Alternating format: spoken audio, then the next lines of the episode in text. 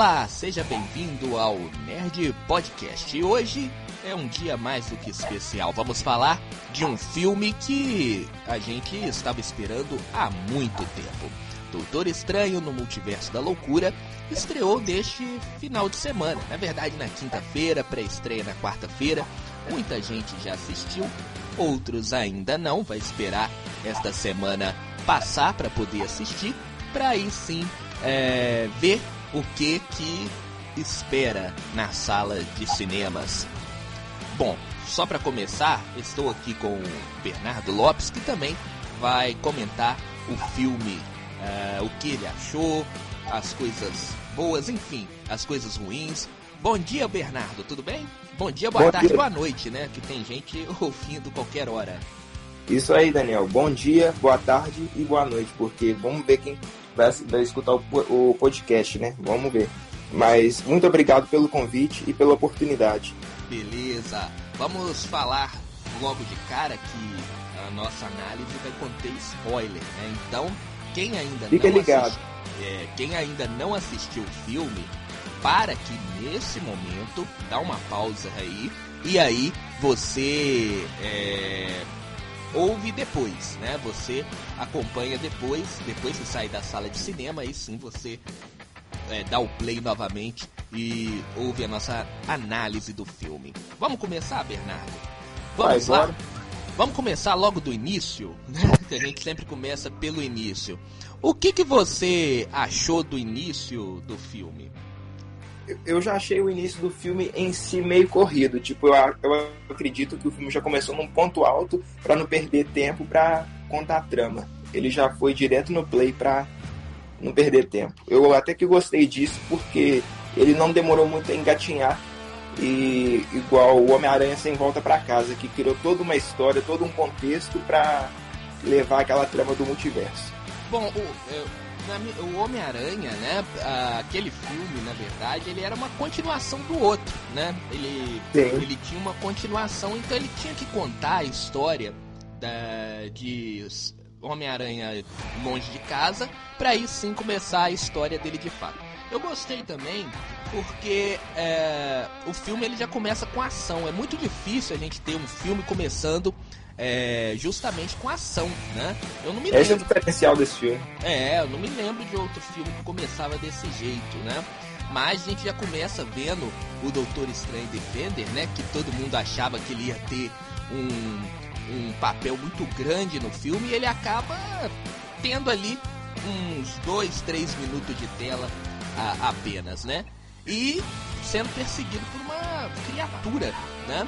Que a gente é não... o demônio chamado Gargantos. É.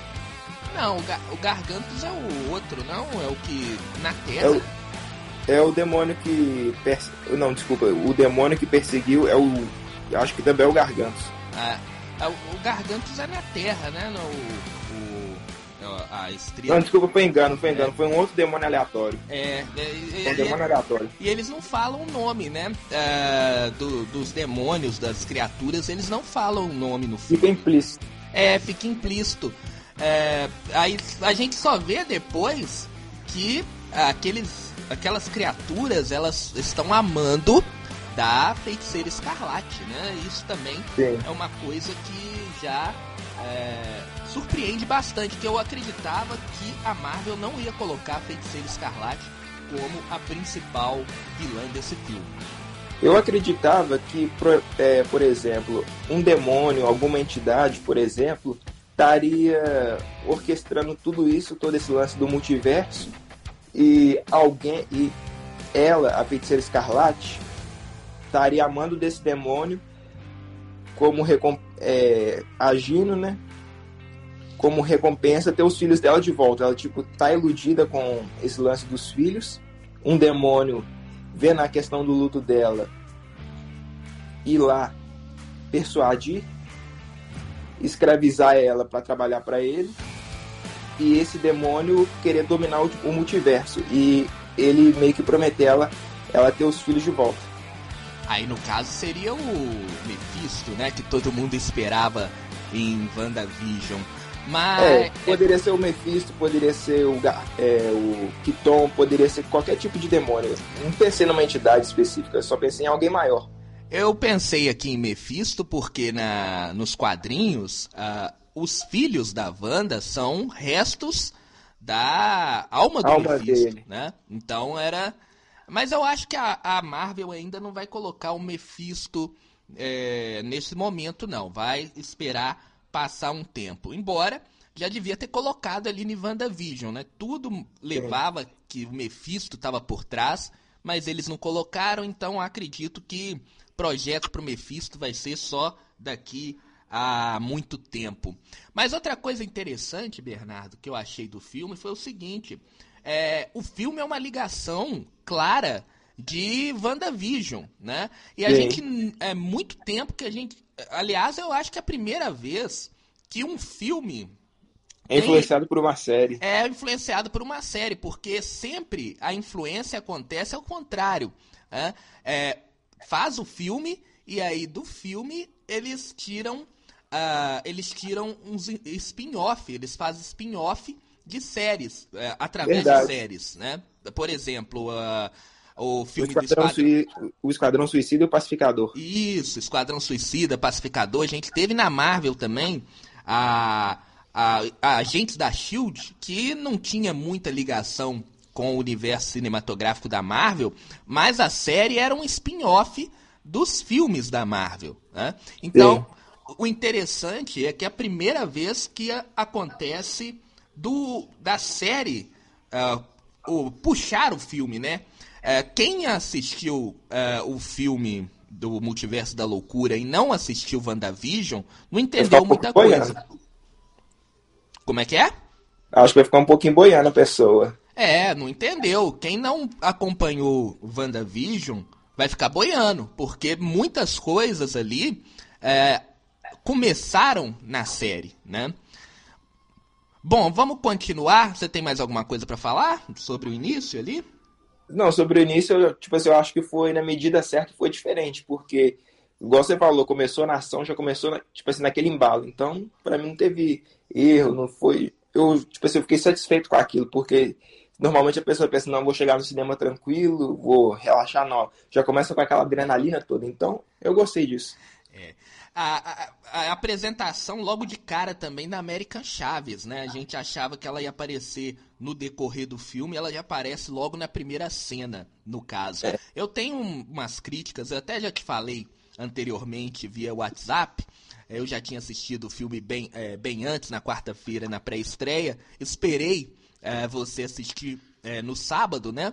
Pra gente comentar algumas coisas. E da América Chaves eu tenho algum ponto pra comentar contra, mas eu gostei da personagem. Eu acho que é uma personagem muito importante para a continuidade do universo cinematográfico da Marvel. Né? É, eu acho que é uma coisa mais pro futuro, né? É, e ela tem um poder extraordinário. Ela consegue atravessar universos, né? Ela consegue passar de um universo para outro uh, com o seu poder. Então, ela vai ser, atenção, ela vai ser uma personagem muito importante nesse mundo em que o universo cinematográfico da Marvel está entrando, né? Sim. Porque, tipo, eu, igual na minha opinião, eu também gostei, tipo, da atuação, não só da atriz, mas também, tipo assim, é, a forma como que a personagem foi inserida. Mas, igual, eu acho que o ponto negativo que eu acho que até o que você também estava falando é com relação à relação dela com o Strange e com o Wong. Sim, né? Ela foi, ela foi muito. Uh, mecânica. Mecânica. Acho... Mas você acha. Mas, sinceramente, ela foi mecânica por justamente não ter tempo de filme. Eu achei que o filme ela deveria, ele deveria ter mais tempo. Né? É, para por... desenvolver algumas coisas. E para desenvolver principalmente a American Chaves. Como eu te falei, ela é importantíssima, ela vai ser importantíssima no decorrer do, do universo cinema do MCU. Então eu acho que ela deveria ter um tempo maior e não ficaria muito grande o filme, Bernardo. Umas duas cenas ali, que dá uns 10 minutinhos a mais é, é. do filme, não, não ficaria grande o filme. Né? Seria só para lapidar mais ou menos o desenvolvimento, não teria muito erro. Você vê que o desenvolvimento dela foi tão rápido, porque aí a gente já vai pular o filme todo e vai lá pro final dele. No momento em que ela é, consegue canalizar o poder dela, é, ela não. É aquele. É, é, por causa de um discurso do Doutor Estranho. É motivacional, aquele, um discurso meio, meio coach, né? Do Doutor Estranho, que era é, zumbi naquela época, naquele momento, né? Faz um discurso ali motivacional, ela canaliza os poderes dela e começa a bater na feiticeira escarlate e abre um portal do nada. Então, é é, é meio clichê, sabe? Aquele, aquele, aquela parte do filme, que é a parte final, ela ficou muito clichê. E é logo na parte final. O, o, o que deixa, que me deixa triste é porque é logo na parte final. E filmes, a gente sempre lembra do final, né? A gente lembra de algumas partes, mas o final é aquela coisa que te marca. Quando o final ele, é quando o final ele não é muito bom, aí aquilo fica marcado. Né? É, eu, a, acho que deveria ter. É, deveria ter é, mostrado mais da vida da American Chaves. Tem uma parte do filme que mostra ela com, a, com as mães dela, né? Ela tinha duas Sim. mães. Aí ela abriu um portal e jogou as mães para para uma outra dimensão, né? A gente não sabe se ela tá viva ou se não tá. É, deveria ser trabalhado mais aquilo, do porquê que ela tem aquele poder. Não ficou é, não, não, não, não explicaram o porquê que ela tem aquele poder. Da onde que veio aquele poder. É, simplesmente mostra que uma abelha causou medo nela e ela meio que despertou aquilo. Não fala da origem, se é de experimento, se é herdado de alguma, de alguma das mães. Não fica é, marcado e nem fica demonstrado como que isso aconteceu. É. Vamos pegar aqui, que a gente já está indo para um lado, para o outro, tá um, um bate-papo bem legal. Vamos pegar a Wanda. A Wanda, é, a Elizabeth Olsen, mais uma vez fazendo um papel brilhante como Wanda. Eu acho que foi o, o papel, foi o filme que ela mais mostrou uh, o seu bom trabalho. O que, que você é, acha da Wanda? Eu acho que foi o filme que ela mais marcou presença. Porque, tipo, eu nunca senti é, aquela, não conexão, mas, tipo, eu nunca dei aquela devida atenção para ela, entende? Tipo, eu via ela como coadjuvante no Vingadores Era de Ultron, via ela como coadjuvante no Vingadores Guerra Infinita, via ela como coadjuvante no Vingadores Ultimato. Eu comecei a dar maior relevância para ela quando começou o WandaVision, mas eu acho que agora foi o ápice. A atuação dela tá incrível. Tipo assim, ao mesmo tempo que passava domínio, passava medo, porque mesmo não sendo um elemento totalmente sobrenatural, ela carregava essa carga de medo, de terror. O jeito que ela agia, a forma que ela lutava, os objetivos, a forma que ela demonstrava tudo isso foi totalmente fenomenal. Só. E eu não acreditava, é, porque nos quadrinhos a, a Feiticeira Escarlate ela é realmente muito poderosa. Mas eu não acreditava que a Marvel ia colocar a, a Wanda como uma vilã uma vilã do nível Thanos, né? Porque ela mata e ela mata com crueldade. Aquela é. cena dela chegando no Carmartage e matando todo mundo é, é, coisa nível Thanos, né? E outra coisa que eu ia falar é, do filme da Elizabeth, né? Da, da Wanda, é do das cenas de terror com ela, né? É a primeira vez que a Marvel faz um filme de terror. E ela saiu muito bem, né? Aquela cena dela saindo do, do, do espelho, né? Que ela estava presa numa dimensão lá dentro do espelho e depois ela sai.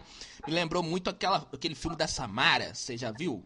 Já deve ter o visto, chamado. né? O chamado, né? Já deve ter visto. Todo mundo já, já viu esse filme. Quando ela sai do, do poço, você lembra?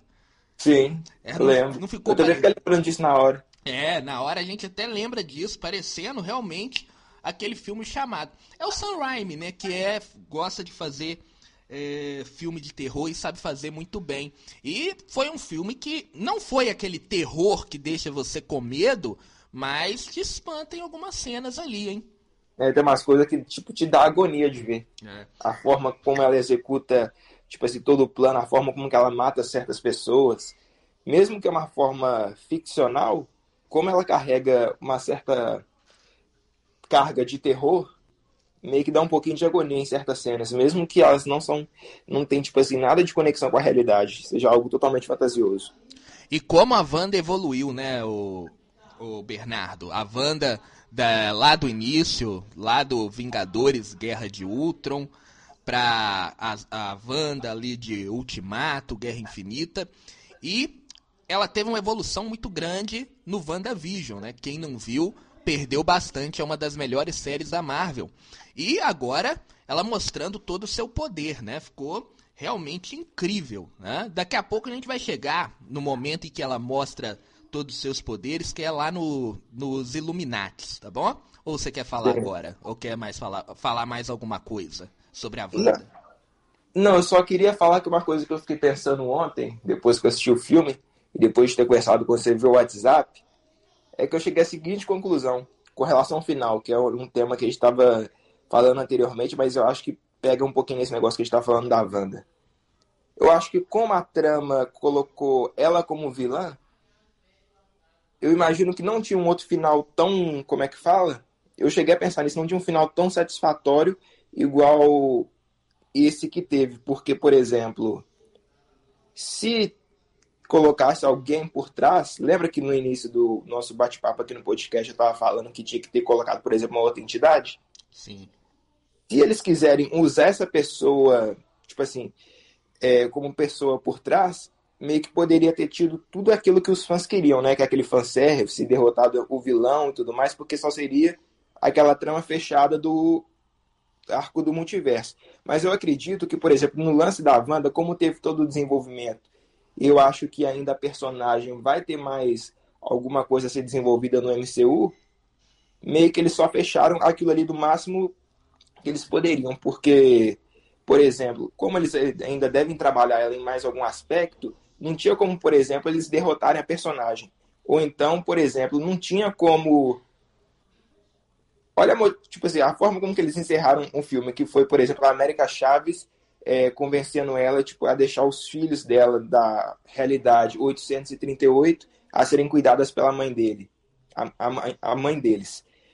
Por exemplo, é, não tinha outra solução. Ia, por exemplo, pegar os meninos da mãe e ia trazer eles para o MCU, que é a Terra 616. Ou então, por exemplo, ia levar ela para uma realidade onde é que os meninos são órfãos. Não tinha uma outra solução de roteiro, entendeu? Acho que foi esse final, mesmo que não foi o final mais agradável, eu acho que é o único final consistente para aquela trama. Ô, ô, ô, Bernardo, e a gente lembrando, e foi legal também mostrar naquele final que ela tem ainda um pouco de bondade. Se o Darkhold tirou toda a, a humanidade, vamos dizer, da Wanda, ela ainda guarda um pouquinho, porque que quando ela viu os filhos dela com medo dela, ela se ela desabou. Ela falou: "Não, o que que tá acontecendo? Eu não posso ser essa pessoa aqui. Eu realmente virei uma pessoa que tô botando medo nos meus filhos, né?" É. Então eu achei muito legal o, o esse final realmente isso, porque mostrou que ainda mesmo com uh, o, o Darkhold corrompendo ela, mostrou que ela ainda guarda um pouco de bondade. E isso vai ser pode ser bem trabalhado agora no restante uh, do MCU. Aliás, uh, acredito que todo mundo sabe que ela não morreu. Que ela. Uh, acredito que todo mundo acha que ela não morreu, né? Com certeza, eu acho que é impossível ela ter morrido. Não, eu acho que tem muito mais coisa a ser trabalhado com ela no MCU e também acho que a forma como que eles encerraram o arco dela no filme deixou tipo uma ponta solta. É, não, deixa uma ponta solta, ela não morreu. Né? Muita gente tá perguntando, ah, a, a Wanda morreu. Não, morreu não, gente, morreu não. não, não se não aparecer o corpo, não tem morte. Nos quadrinhos ainda é mais, é mais pesado ainda que é, a pessoa morre e volta sempre, né? Mas é. nos filmes, se não tem corpo, não tem morte, né? Sempre assim, parece que é regra de lei de todo filme, ficou tipo algo implícito. É. Vamos continuar aqui falando sobre o filme. É... O que mais a gente tem que falar? Vamos chegar agora nos Illuminates? Vamos lá. Vamos lá, vamos falar dos Illuminates, que foi o ponto que as pessoas já sabem, muita gente já sabia quem que ia participar desse filme, né? Não sabia quanto tempo que, que ia durar esse filme, né? Que ia durar é, esse filme, não, desculpa, que se ia, se ia durar esse momento, né? Esse momento do, dos Illuminati no filme, né? E aí, você gostou das participações especiais? Ah, eu vou ser sincero com você, eu achei na medida certa. Só.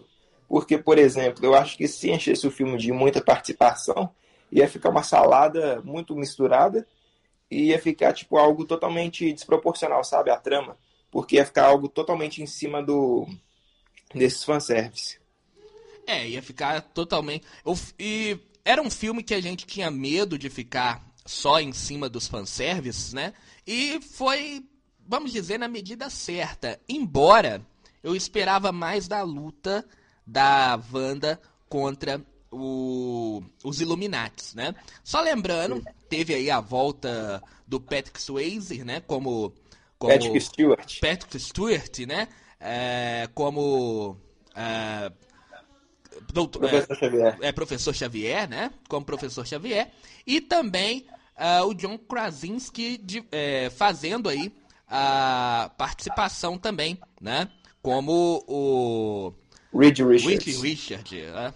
Eu tô meio esquecido aqui. Reed, Reed Richard e é, foi as participações mais importantes. Foi legal ver o professor Xavier é, com a cadeira amarela, né, flutuante, né? Como a gente vê aos quadrinhos. Quando, é, quando a gente, como a gente vê nos quadrinhos, aquele desenho antigo também, não sei se você pegou, é, dos X-Men também tinha ali a cadeira.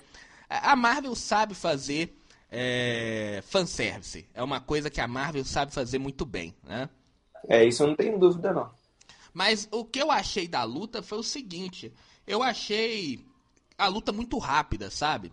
E com algumas discrepâncias naquela luta. Por exemplo, o, o Raio Negro, ele foi derrotado muito rápido. Não foi? Será?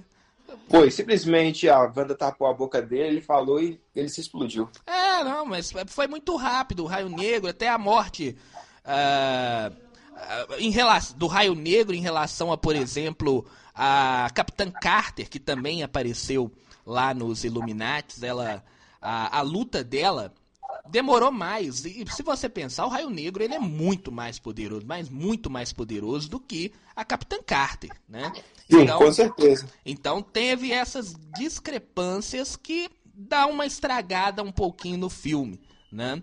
O o, o, Red, o Red Richard, né, o uh, do, do Quarteto Fantástico, é também foi muito rápido a morte dele. Ele é o homem mais, mais poderoso da, da Terra. Ele tentou dar um soco na Wanda. Por que, que ele fez isso? Hã? Se ele viu que a Wanda tinha um poder é, extraordinário. Então, é, teve algumas discrepâncias que meio que atrapalhou. Uh, atrapalhou essa luta, no caso, né? Mas o fanservice também eu acho que foi na medida certa, tá? Foi um fanservice que não atrapalhou o filme, mas também foi uma coisa que faltou alguma coisa, né? Foi menos, foi menos do que a gente acreditava uh, e uh, não atrapalhou o filme, né? Ao mesmo tempo também. Eu acredito que até as notas ruins que o filme está levando é exatamente por causa do fanservice, porque as pessoas elas esperavam mais por causa de Homem-Aranha sem, é, sem volta para casa, as pessoas esperavam um fanservice muito maior, né? E não teve.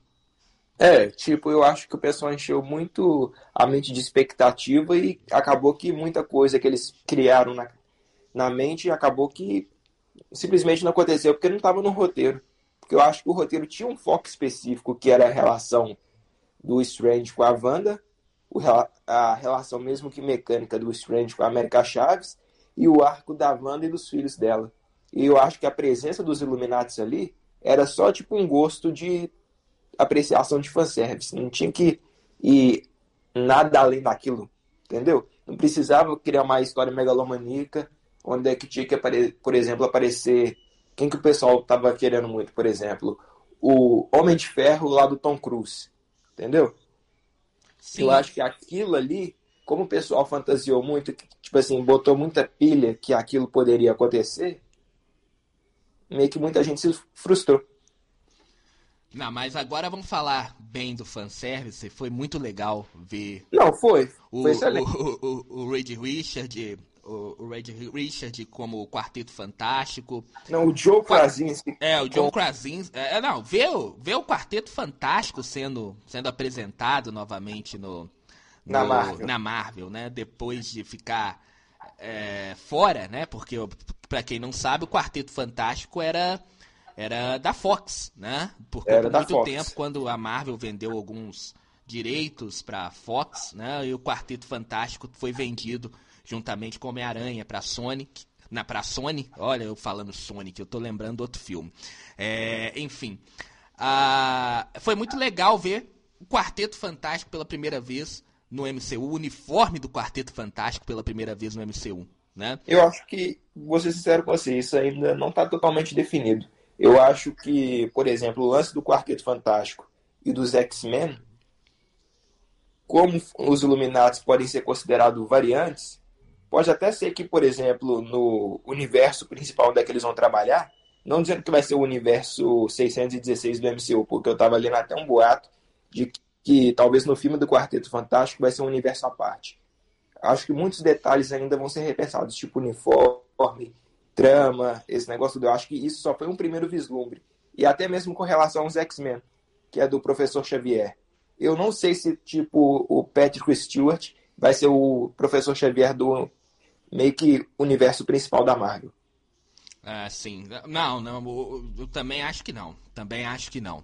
É, mas. Até esqueci o que eu queria falar aqui agora. Ah, da Terra 616 que você tocou no assunto. A Marvel ela criou uma, um problema aí. A gente conhece a Terra 616 lá do, do- dos quadrinhos, é a terra principal dos quadrinhos da Marvel.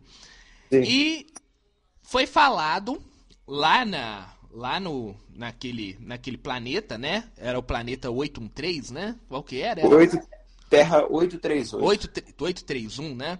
Foi falado 838. 8 quanto? 838. 838, isso. É, foi falado da Terra 616 lá, né? E essa- esse número ele já foi, ele já apareceu no universo cinematográfico da Marvel. Você vai se lembrar lá no Homem-Aranha Longe Sem de volta Casa. pra. É, longe de casa. É, eu fiquei lembrando disso na hora. É. Quando a Christine Palmer falou que a terra do Doutor Estranho era a terra 616. E que. Aí eu fiquei lembrando que o mistério tinha. Mesmo que era um farsante, ele tinha falado que a terra. é, onde é que eles estavam lá? Ele estava conversando com o Peter Parker. Era a terra 616. Aí eu fiquei pensando assim, uai. O mistério não era um farsante? É, isso, é isso que eu fiquei na, na dúvida nesse momento, porque se o mistério era um farsante, como é que ele sabia que aquela terra era 616? Né? É isso também que eu fiquei pensando na hora. Ele podia chutar qualquer número, como que ele chutou 616? Então eu acho, ou a Marvel vai ter que explicar isso aí, ou eles vão deixar pra lá. O que vai ficar muito esquisito também, porque não tem. Ah, Como que o mistério sabe que essa terra é a Terra 616, sendo que nem o Doutor Estranho, que é o Mago mestre, Supremo. Supre- o Mago Supremo, da, o Mago Supremo, ele Era, ele- né? Porque agora é o Wong. É. Então foi Mago Supremo. É, eu- mas ele foi o Mago Supremo. né? Ele só não é mais porque ele sumiu por cinco anos com o estalo do Thanos, né? Mas como que nem o, o Doutor Estranho é, sabe que a Terra é 616 e o mistério que era um farsante sabia? Ou foi falha de roteiro lá no, no Homem-Aranha é, longe de casa, ou a Marvel vai ter que explicar isso aí. Aliás, não sei, né? Eu, eu tenho um problema muito sério com aquele filme do Longe de Casa.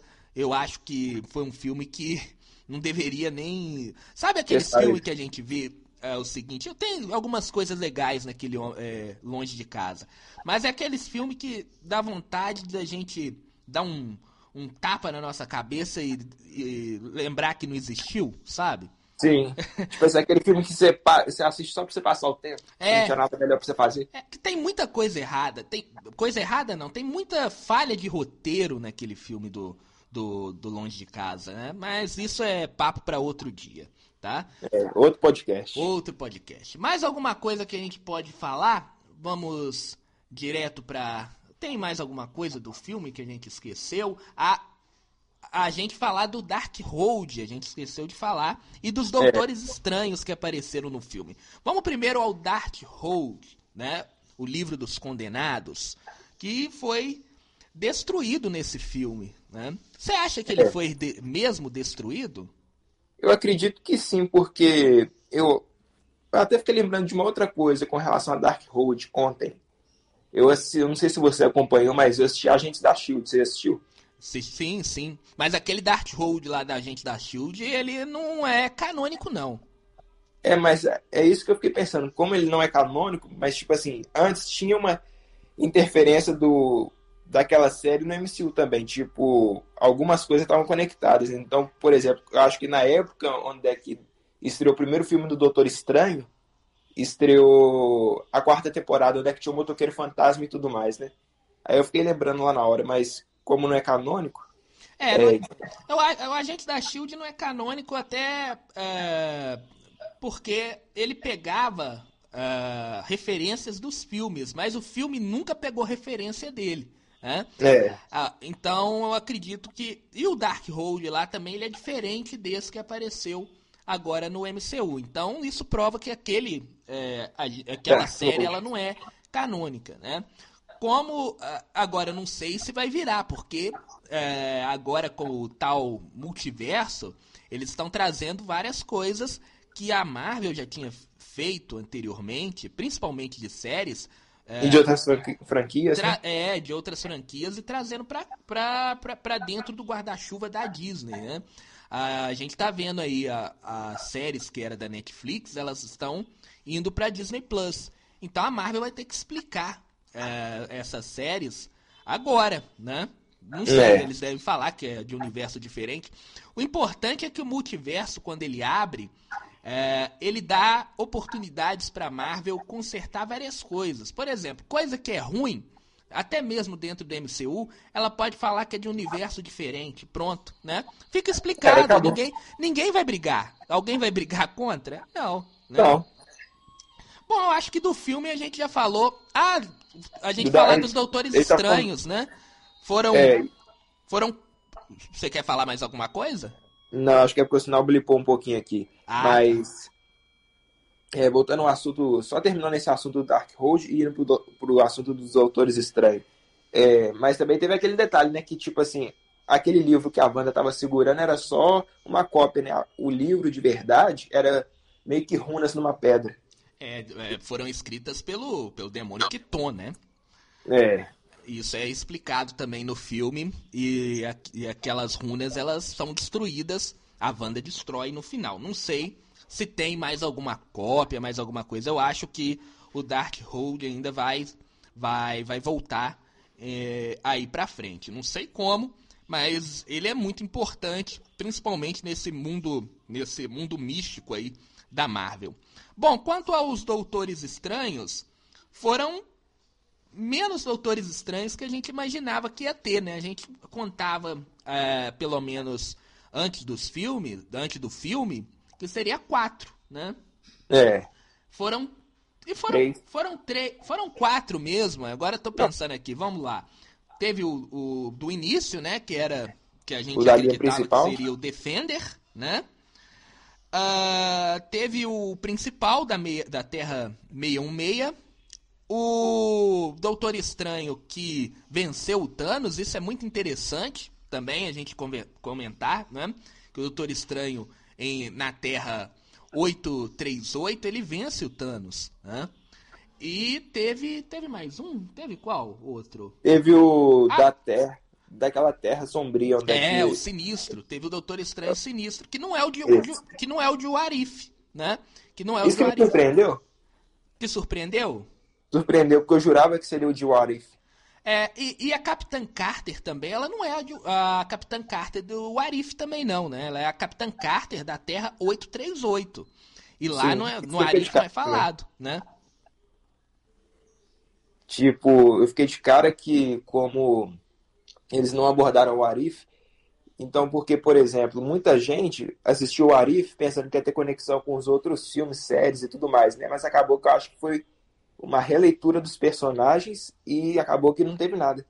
É, acabou que o que podia ter de Warif era a Capitã Carter, que, pelo que foi dito no filme, ela não é a Capitã Carter de Warif. Né? No mais, eu acho que o filme ele acaba aí, né? Uh, a gente já falou tudo do filme. Né? Eu acho que não tem mais nada para falar, não. A gente já pode partir para a cena pós-crédito. Tem duas cenas pós-créditos do filme. Você ficou até o final para assistir a última? Fiquei. Até que a última foi engraçada, mas disse que pessoas que já assistiram filmes do Sam Raimi é. diz que tem uma referência, né? É, uma referência dele. Foi engraçado, mas foi meio. meio triste, né? Porque você esperava mais alguma coisa, né? É, é. Você esperava que aparecesse mais alguma coisa do, do MCU. Mas a Marvel ela tá fazendo muito disso. Ela não tá entregando mais muita coisa na, na cena pós-crédito, não. Né? Ela tá. Ela tá. Ela tá dando só uma cena pós-crédito só, que é uma boa, aí a outra não é tão boa assim. Aí tem só. num filme que só tem uma cena. Né? Ela não tá mais entregando tantas surpresas pro futuro do MCU, não. É, eu acho que o que a gente vai saber do futuro do MCU é só acompanhando. Uhum. Agora vamos para a cena de número 1, um, que é logo depois do, dos primeiros créditos. Né? A cena número 1 um, ela é bastante importante, é, não só para o terceiro filme do Doutor Estranho, o Doutor Estranho 3, que deve acontecer. Aliás, o Doutor Estranho deve aparecer em outro filme sem ser o Doutor Estranho 3, porque aparece antes da última cena pós-crédito, Doutor Estranho retornará. Né? Não fala Doutor Estranho retornará em Doutor Estranho 3, né? fala apenas é. Doutor Estranho retornará. Então eu acredito que ele deve aparecer em algum filme antes do seu terceiro filme solo. Mas vamos para a primeira cena pós-crédito, Bernardo, que é a aparição da Clea. Né? A Clea. Charlize Theron. É, Oi? É com a Charlize, a Charlize, Charlize Theron. de a Charlize Theron, né? A, a, fazendo aí a Clea, que é sobrinha uh, do Dormammu. Sim. E ali eles falam uma coisa muito interessante que, como eu disse, não vai afetar apenas o Doutor Estranho 3, mas vai afetar também uh, todo o decorrer da, da, dessa fase do MCU. Eles falam que os universos, eles dão a entender que os universos tem, estão se colidindo, né? A Clea chega da, da dimensão negra e fala que o universo dela está colidindo com outro universo por causa dos acontecimentos de Doutor Estranho 2. E Eu achei eles, isso muito interessante. É, e aí eles falam uma, uma, uma palavra muito interessante que é, é incursão. Né? É, colisão de universos eles denominaram de incursão. É, incursão ela é muito importante para uma saga uh, que chama Guerras Secretas de 2015, né? Que é uma saga que talvez a Marvel esteja nos preparando para poder adaptá-la já nas próximas, na, nos próximos filmes. É, eu imagino que se for sair alguma coisa vai sair lá para o final da, dessa década ou início da próxima década, que vai ser o grande evento. É, mas a Marvel ela foi preparando a gente. Eu também acho que Guerras Secretas não vai ser agora, porque Guerras Secretas ela é, é uma ela é uma saga que realmente vai chegar no auge ali da, da Marvel, entendeu? Após a Guerra Secreta, eu acredito até que vai ter um reboot do MCU. Mas é. eu acho que a Marvel ela vai começar a nos preparar para a Guerra Secreta a partir de agora. Se a gente lembrar, é, isso é falado lá no Loki, em que é, vários universos se colidiram há tempos atrás e começaram uma guerra multiversal. Então eles já deram, eles já falaram sobre isso lá em Loki. E agora eles falaram em incursão, que é uma coisa que aparece muito em, em Guerras Secretas. Eu acho que a Marvel vai começar a nos preparar para a Guerra Secreta, já começou a nos preparar para a Guerra Secreta, e isso vai durar uns 10, 11 anos, como aconteceu com a Saga do Infinito. Pra você lembrar. É, não pode ser algo de agora. É, a Saga do Infinito demorou 11 anos. Né? é, para chegar ao final ali do estalo do Thanos é, e todo, todos os acontecimentos de Guerra Infinita, Ultimato, demorou mais de uma década. Então acho que a Marvel ela vai começar a preparar todos para, guerra, é, para guerras secretas. Agora, guerras secretas tem que ter muito mais personagens do que tem hoje, né? E aí tem que ter X-Men, tem que ter o Quarteto Fantástico, enfim, né? Uh, então acho que a preparação começa agora, mas um Guerra Secreta só vai ser daqui a 10, 12, 15 anos lá pra frente. Né? É, mas, muito mais lá frente. Não é, tem como nem sonhar com isso ainda. É, mas eu achei bastante interessante a palavra ser dita, né? Incursão, e aí o filme acaba, de fato, né? Mas é uma, uma cena pós-crédito que realmente vai. É, que deixa pontas abertas para o futuro do MCU. Com certeza. Mas igual, eu fiquei pensando que se a gente for ter o arco de guerras, de guerras secretas, eu acho que se for levar na mesma levada que teve o primeiro arco, que é a saga do infinito, a gente vai ter alguns eventos igual semelhante à Guerra Civil, que poderia ser o, Vingad o Vingadores versus X-Men. Não tem um evento assim no quadrinhos? Tem demais. Tem essa, essa, esse, esse arco é muito bom. Eu tava até lendo ele é, há uma semana atrás eu terminei ele. É, é um, um arco legal demais se fosse pro cinema. Mas eu acho que. O, eu não sei como a Marvel vai inserir X-Men no, nesse MCU. Porque se, se ela inserir e falar que os X-Men começaram agora, aí vai ficar meio ruim, sabe por quê? Porque tem toda uma história lá atrás.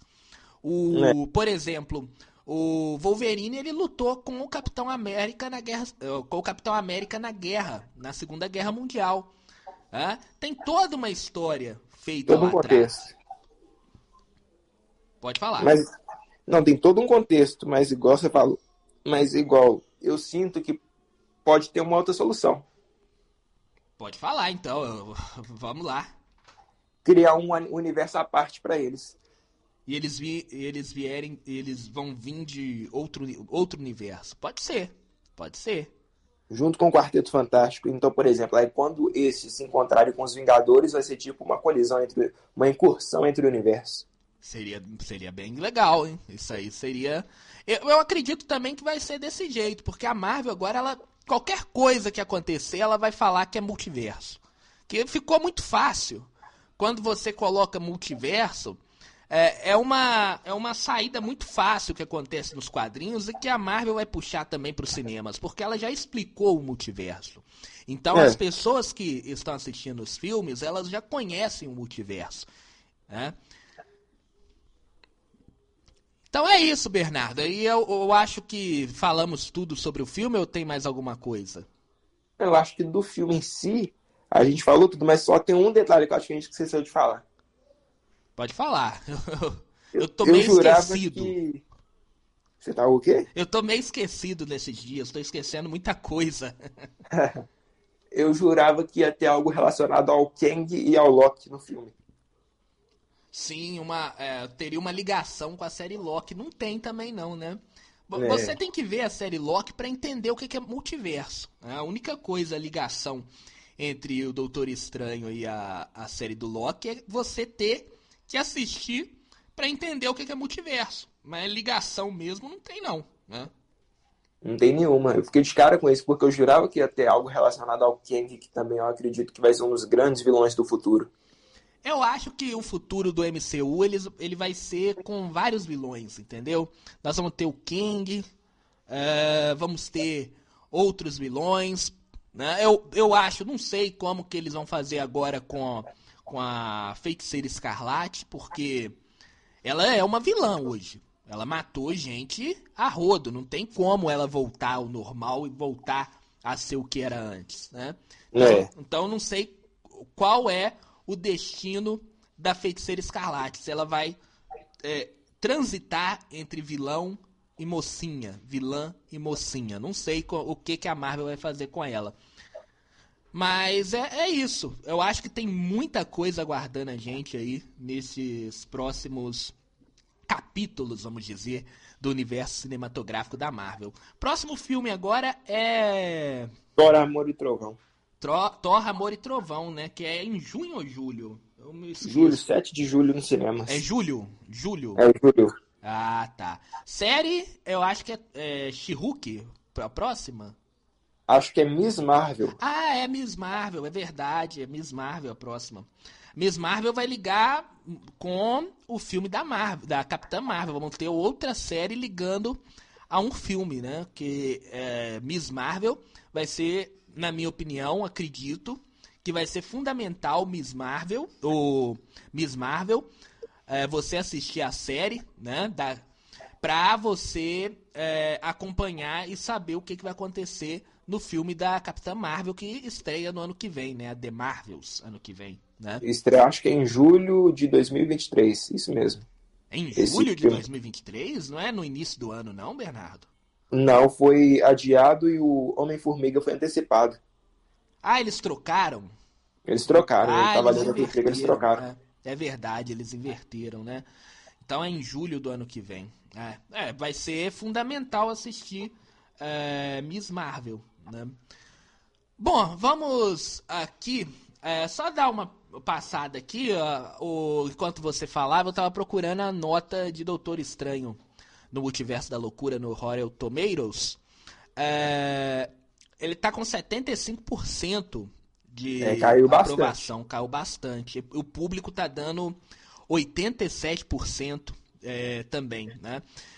É aquele negócio também. É, eu acho que as pessoas esperavam mais desse filme, né? Por é causa de é, as pessoas elas têm que colocar na cabeça que os filmes eles não vão manter sempre a régua lá no alto, como foi, por exemplo, Homem-Aranha é, sem, vol sem Volta para Casa. Que é um filme que tem falha, em, tem falha de roteiro, mas como ele é um filme tão especial, principalmente para os fãs, a gente meio que esquece. Né? É, vou dar um exemplo meu, que é, foi como eu saí, depois de ter assistido Homem-Aranha Sem Volta para Casa, do Doutor Estranho. No, no Homem-Aranha Sem Volta para Casa, eu saí do cinema meio que perdido, assim, meio que. meio bobo de ter visto o que, que aconteceu. Já no Doutor Estranho, eu saí meio. mais ou menos, eu não sabia o que pensar do filme. Eu, ao mesmo tempo que eu, eu falava que o filme foi muito bom, e foi mesmo, os, o, as falhas que tem no filme do Doutor Estranho, elas são muito claras, entende? Elas são muito na cara da pessoa, né? Não dá pra passar. Né? Tem falhas de roteiro, ali no, é, em filmes que a gente deixa pra lá, como por exemplo em Homem-Aranha No Way Home. A gente deixa as falhas de roteiro pra lá porque o filme é meio que transcendental. Né? O filme é. ele, ele, ele leva as pessoas ao delírio, principalmente. O fanservice é o coração do filme. O coração do filme. E não é um fanservice, o Bernardo, não é um fanservice que é apenas julgado ali. É um fanservice muito importante, tem um contexto muito grande uh, o fanservice de No Way Home. Agora, o filme do Doutor Estranho, eu não sei se a gente ficou mais ou menos assim, porque além dos, do, dos problemas do filme ser muito na cara das, da gente, a gente esperava mais coisas desse filme. Eu acredito que é isso que pode estar acontecendo para a, a nota do filme ser tão baixa eu acho que está mais atrelado à expectativa do fã e à realidade do roteiro. Porque, como teve muita teoria na internet em alguns youtubers, é, scoopers e pessoas ligadas ao ramo de entretenimento que estava pilhando isso na cabeça das pessoas, meio que todo mundo criou um hype que não foi totalmente correspondido na, no resultado final do filme. E eu acho que todo mundo esperava algo tipo no nível Ultimato e No Way Home então, igual você falou, acho que nem sempre o negócio vai estar. Tá, a trama e a história que o filme vai entregar vai ter que ser algo tipo o nível evento. Então, é. às vezes, tipo assim, o pessoal tem que se contentar só com um filme pé no chão um pouco, para depois ter que entregar um evento. É, isso é verdade. Não é sempre que a Marvel vai manter a régua lá em cima, né? É, mas eu acho esse filme, desses todos que saíram, Vamos tirar No no, não, vamos tirar No Way Home, que No Way Home é da Sony, e vamos pegar só os filmes da Marvel. Doutor Estranho, Uh, ano passado saiu três filmes só da Marvel, né? Tirando, re, repetindo, tirando é, Homem-Aranha, que é da Sony também. Tivemos a, o filme da Viúva Negra, né, lá no início do ano. Tivemos é, Shang-Chi e Eternos. Desses quatro, desses quatro filmes que a Marvel lançou agora na fase 4, o filme do Doutor Estranho é o melhor até agora. É, eu acho que ele foi o mais grandioso.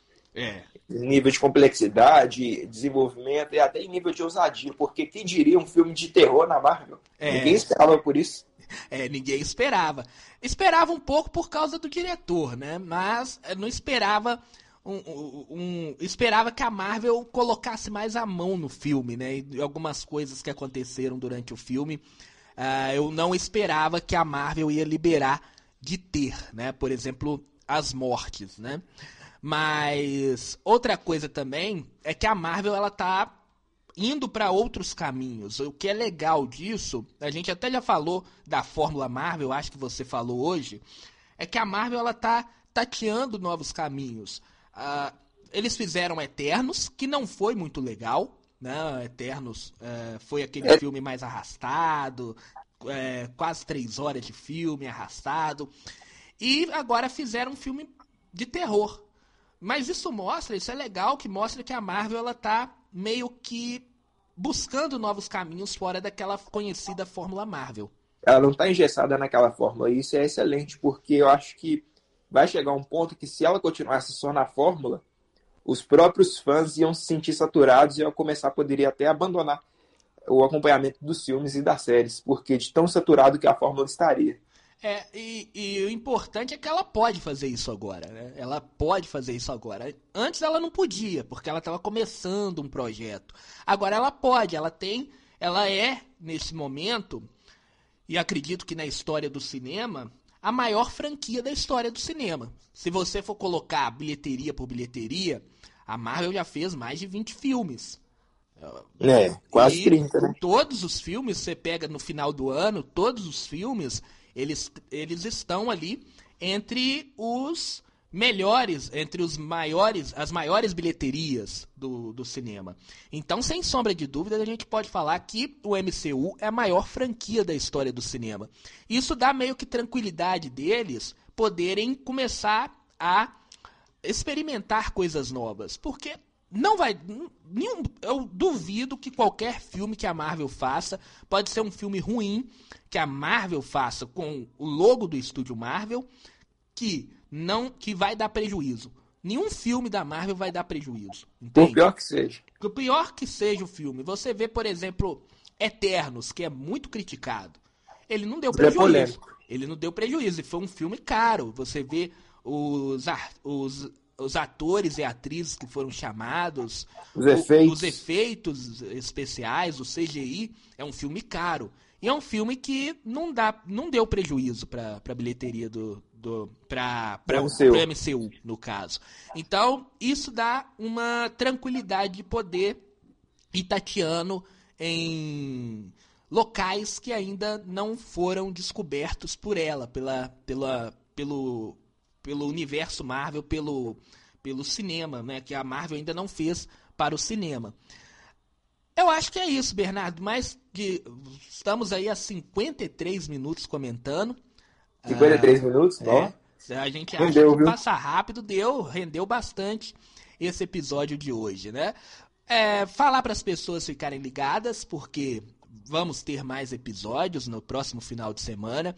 Vamos tentar fazer sempre um episódio por semana, Bernardo. Aí no final de semana a gente reúne e comenta sobre os acontecimentos, sobre algumas notícias que estão saindo. Tem Tora, Amor, é, tem Tora Amor e Trovão vindo aí agora.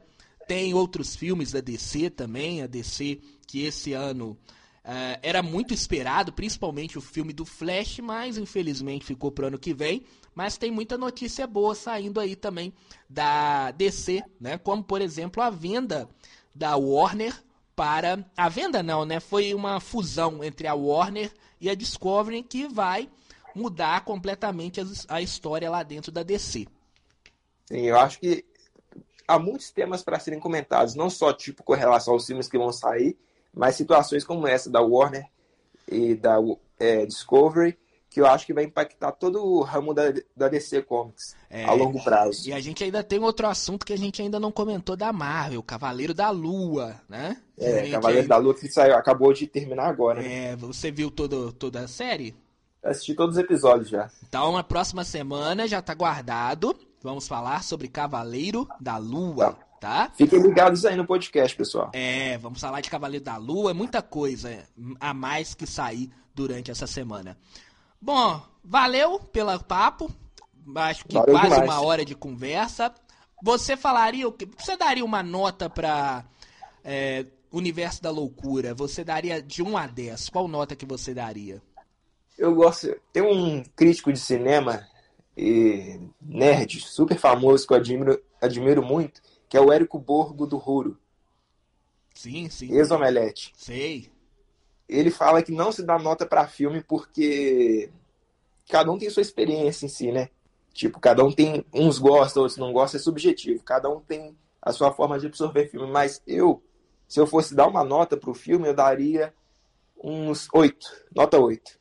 É, Nada além disso. Eu ficaria nisso, eu ficaria num 7,5, 8 ali. Não, não foi, foi. É um filme legal, pra, é um filme legal, né?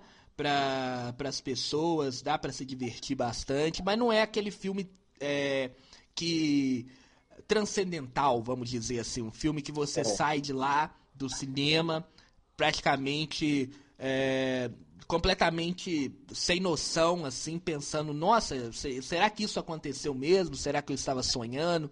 Não é esse filme. Mas é um filme bacana. É um filme bacana. Para mim, dos filmes que a Marvel fez tirando o No Way Home, que foi feito pela Sony e pela Marvel, né? No caso, é um filme da Sony. Dos filmes que a Marvel sozinha fez até agora, é o melhor, né? É, Eu tô tipo... falando desde... É, desde... Desde o Ultimato, né? Desde o Ultimato, de Ultimato pra cá. Né? Senão o pessoal acha que eu tô ficando doido, que teve muitos outros filmes melhores dentro do MCU. Mas é da quarta fase em diante, esse é o melhor. É, eu acho ele bem. Tipo, esse da quarta fase eu achei o mais grandioso. Mas ainda eu acho que ainda não é o ápice. É, o ápice, tem muita coisa para vir. O ápice ainda tá vindo. Bernardo, um grande abraço para você. Muito obrigado. Um grande abraço né? também, Daniel. Vamos é, descansar agora, domingão. Tá quase na hora do almoço. Né? A gente tá gravando aqui no domingo quase na hora do almoço. Um feliz Dia das Mães a todas as mães, né? É, feliz Dia das Mães aí, galera. É, e lembrando que na semana que vem a gente volta falando mais sobre o universo uh, tanto da Marvel quanto da DC, enfim, tudo que sair sobre cultura nerd, cultura pop, a gente vai estar tá comentando aqui no próximo domingo. Um abraço a todos, fiquem com Deus e até lá.